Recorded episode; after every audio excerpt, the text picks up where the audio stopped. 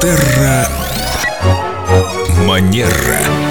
С нами Виктория Катева Костолева, эксперт по хорошим манерам, а сейчас еще и по цветам. Мы с наступлением лета решили затронуть эту прекрасную тему, и в прошлой программе начали разговор о цветах, как дарить правильно, какие цветы кому дарить. Но, конечно же, тема огромная, и мы посвятим ей еще один сегодняшний выпуск. Здравствуйте, Виктория. Доброе утро. Мы говорили про цветы детям, протокольный этикет, и мужчин тоже обещали вспомнить. Конечно. И если говорить, например, о специфике мужских букетов, то чаще всего для них используются такие цветы, как гладиолусы, хризантемы, гвоздики, герберы, ирисы и подсолнухи. Для мужчин? Да. Чтобы семечки сразу.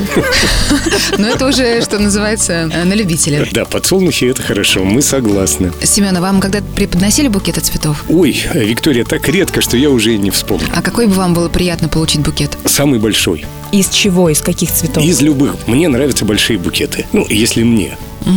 Копить будем, Виктория. Да, купите мне самый большой букет. А какие цветы, мне уже не важно. Есть еще одна особенность, когда мы дарим цветы молодой маме. В целом, общая рекомендация – дарить любимые цветы, но есть тут нюанс какой. Главное, чтобы эти цветы были без яркого и резкого запаха, потому что восприятие может на какое-то время меняться и может даже вызвать аллергию. При рождении девочки принято дарить розовые и красные цветы. При рождении мальчика принято дарить цветы синих и фиолетовых оттенков.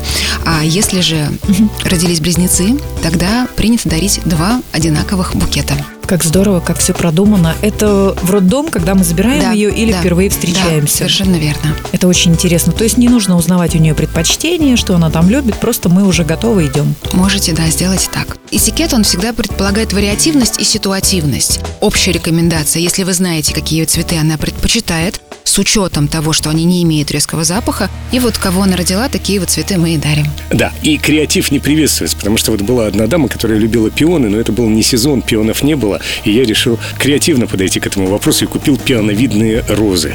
М, Как Так, интересно. Я чуть не получил этими пионовидными розами по лицу. Но Ну, они похожи. Она могла быть более я, лояльной. Я был удивлен, я думал, что ну, для меня это практически одно и то же, что пионы, что пионовидные розы. Но вот видите, как все серьезно. Если она любит пионы, никаких пионовидных роз, это я Семен, делюсь горьким Дело опытом. не в пионах, дело в тебе, я думаю. Виктория, я неправильно, да, выразилась? Прости, Семен. Дело во мне, дело во мне, конечно же. Семен, вы же дело не в вас, дело в девушке, я в этом убеждена.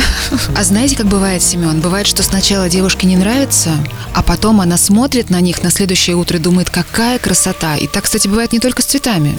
Бывают такие особенности. Нет, просто что-то перегорело, и он бы хоть что подарил. В общем, посмотрите, Хоть золотые, хоть бриллиантовые. Смотрите, сколько у нас вариаций благодаря вот такой удивительной истории. Да, дело Развитие в ней. сценария. Все правильно вы сказали. Дело в ней. Все, я беру свои слова обратно, друзья. Семен, прости, дело не в тебе, дело в ней. Да нет, дело во мне, детка. Дело не в тебе, дело во мне. Я это выучил наизусть уже. Ну а я хотела бы напомнить о том, что этикет помогает нам сохранить лицо не только свое, но и другого человека. Спасибо, Виктория. Прекрасные золотые слова. Мы запомним это навсегда. Мы не устаем повторять об этом практически в каждой нашей программе. Что такое этикет? Для чего он нам дан свыше? Спасибо, Виктория. Ждем вас снова. До новых встреч! Манера.